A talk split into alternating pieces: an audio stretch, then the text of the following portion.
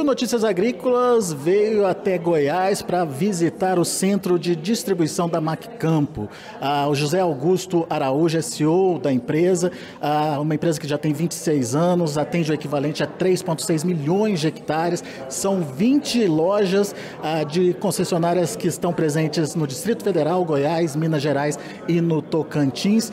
E a gente quer entender, José, Lu, oh, José Augusto, a importância aí de é, se criar um centro de distribuição, né? Como é que surgiu essa ideia e por que a importância de um centro de distribuição? Bom, a primeira, a, a, aqui é aquela velha história que nós atiramos no, no que vimos e acertamos no que não vimos, tá? Então, o, o legal foi o seguinte, nós, nós, criamos um centro de distribuição com 20 lojas, era muito difícil manter a qualidade da recepção da máquina para ela chegar até o cliente, né? Porque nós tínhamos que ter 20 equipes distintas entre descarregar e carregar a máquina e fazer com que ela chegasse no mesmo estado que ela chegou da fábrica, ou seja, em condições perfeitas, não só de uso, mas para impressionar aquilo que nós, enquanto consumidor, compramos um produto. Né? A, gente tem, a, a gente sempre tem a esperança de recebê-lo na melhor forma. E o que a gente via era que uma máquina chegava arranhada, é, na hora de descarregar quebrava alguma coisa e talvez passava despercebido. Então a primeira ideia foi ter a centralização disso para que mantivesse a qualidade do produto entregue. Era basicamente a ideia inicial era essa, essa. Depois melhorou muito. Com a pandemia, a gente viu que na verdade foi um fortalecimento da forma de fazer com que o produto chegasse na hora certa para o nosso cliente. Porque daqui é, face às, às, demandas, às necessidades sazonais, a gente conseguiria otimizar a frota de logística para que não deixasse o nosso cliente esperando. Então foi uma grande fortaleza.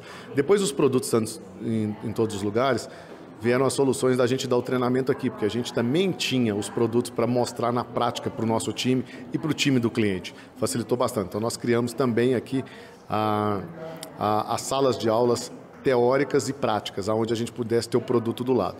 Mas o grande benefício de ter efetivamente é, um, um, o centro de distribuição, onde os produtos estão num único lugar, era trazer o CSC para cá, ou seja, o nosso centro de soluções conectadas, ele não só conecta a máquina à distância, mas aquele, aquele cliente por algum motivo ainda não tem a conectividade no campo, nós não vamos deixar de atendê-lo via Wi-Fi da fazenda e aí a facilidade de transmitir conhecimento, ou na verdade fazer uma transferência de conhecimento para ele, até com uma, um, uma, um, um vídeo gravando um vídeo ou fazendo uma chamada de vídeo, é que nós temos o produto aqui que provavelmente é o produto que ele está utilizando.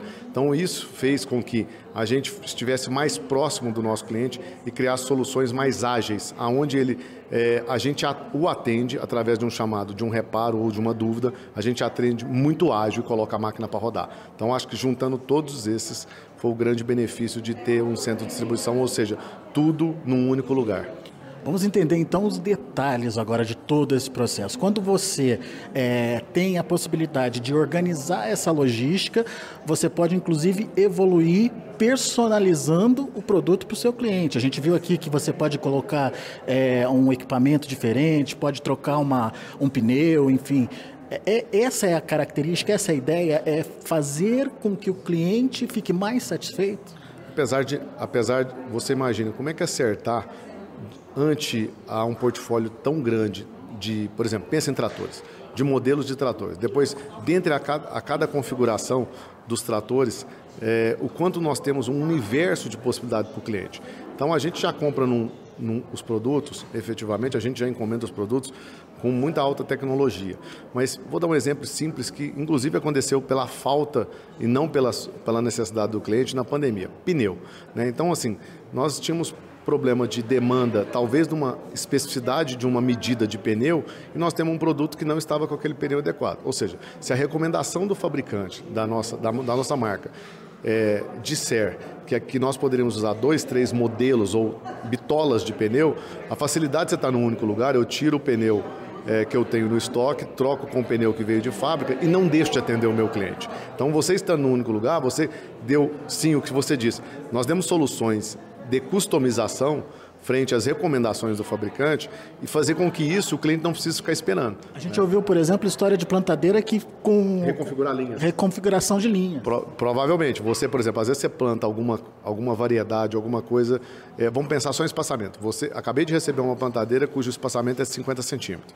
E aí você é, precisa num espaçamento de 45. Então aqui a, a gente está no mesmo lugar onde a gente concentra as necessidades de peça e um time que consegue fazer isso assertivamente. Né? Nas outras unidades eu tinha que demandar oficina para fazer. Aqui eu tenho um time específico que é treinado para fazer isso. Então eu também, quando eu demandava oficina nas outras unidades, eu deixava de atender o reparo de uma máquina, porque eu tinha que é, a logística nossa dividia um mecânico com a, a, parte da oficina, que é reparadora, pre, preditiva ou preventiva.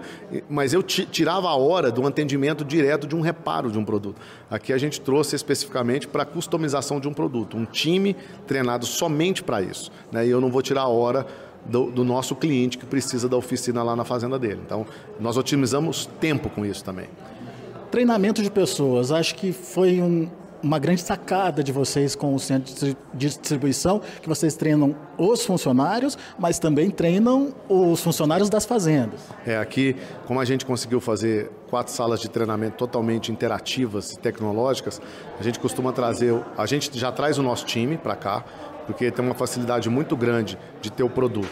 Mas a gente também começou a trazer o time dos nossos clientes, né? Então, assim, uh, o cliente vai receber uma máquina nova e talvez de altíssima tecnologia e ele está pouco confiante que o time dele vai conseguir manejar aquela tecnologia. Então nada melhor do que trazer o time todo para cá. A gente faz isso diuturnamente, traz o time para cá, fala um pouco da tecnologia, falar é dar, dar aula teórica, depois a gente vai para a cabine mesmo, que estática, e já familiariza aquilo que ele viu na teoria é, com a prática. A hora que a gente chega na fazenda, para ele manusear isso, ele já está familiar à tecnologia. Então ele vai ter vou usar uma expressão, vai ter menos medo, ele vai ter menos receio de operar aquilo, porque já está familiar, já está, ele já, é, na verdade, já teve ele na palma na mão dele. Então, num único lugar, a gente consegue fazer isso com basicamente todos os produtos. E a facilidade de os nossos instrutores também está num único lugar.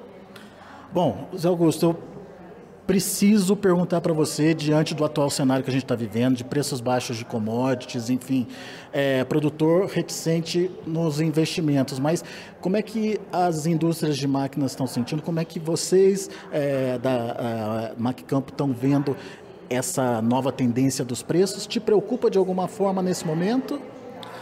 Bom, primeiro eu queria, se me perdoe, eh, não é fazer uma correção, é fazer uma observação. É, eu não acho que commodity está num preço baixo, tá? Então, assim, se você olhar, talvez nós temos um preço final em reais é, da commodity um pouco abaixo do que a gente estava acostumado nos últimos dois anos.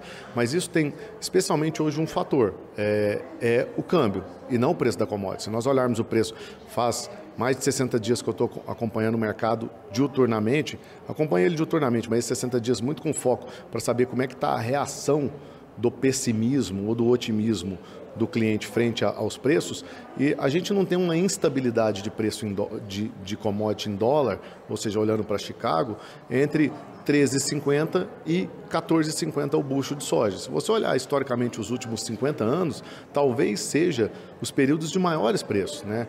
Eu acho que talvez a, o que nós como é, muito mais empresários do agronegócio, o nosso cliente, ele vai ter que observar uma acomodação da lucratividade dele frente aos custos que ele vai plantar agora. Né? É óbvio, é difícil a gente se acostumar é, onde ah, todo mundo vendeu soja é, 160, 180, 200 reais. E que tinha margens enormes ali. Margens né? enormes, mas você, a gente também, parece que a gente tem memória curta. A gente esquece que naquele ano que a gente é, de verdade, não foi todo o mercado que surfou a grande onda do preço alto. É porque a gente tinha exatamente um custo baixo e nós surfamos a alta do preço, tanto do câmbio, que nós se lembra que era câmbio de 5,60, né, a uma commodity em dólar alta. E a prêmios também alto. Nós estávamos falando de prêmio de 2 dólares. Hoje nós temos um prêmio neutro, ou quando você tem muita oferta, chegamos a ter até prêmio negativo agora nos últimos seis meses, certo? Então, assim, o que, que eu acho? Primeiro, uma acomodação do mercado. Sim, o preço em reais está sofrível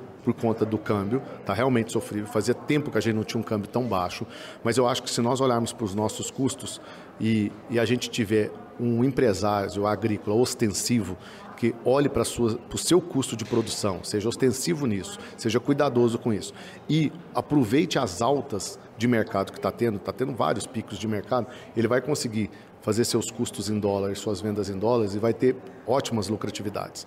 Talvez num primeiro momento, a gente olhando isso para para o meu o desejo do cliente de voltar a investir, é, a gente acredita que talvez é, esse ano a gente é, seja neutro, a gente não tenha crescimento em quantidade de máquina.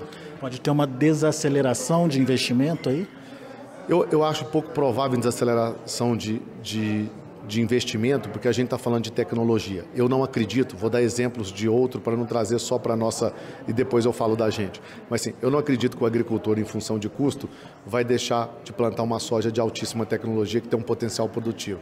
É, pelo contrário, eu acho que você investe quando você tem a vida mais ajustada, você vai querer incrementar os seus ganhos porque o preço do custo está dado. Então, e isso a gente traz com tecnologia. Né? Observe, eu tenho mais tecnologia de semente, o meu potencial produtivo é maior. Eu tenho mais tecnologia de solo, eu adubo melhor, eu faço agricultura de precisão é, e um trato melhor, eu tenho um potencial de produtividade maior.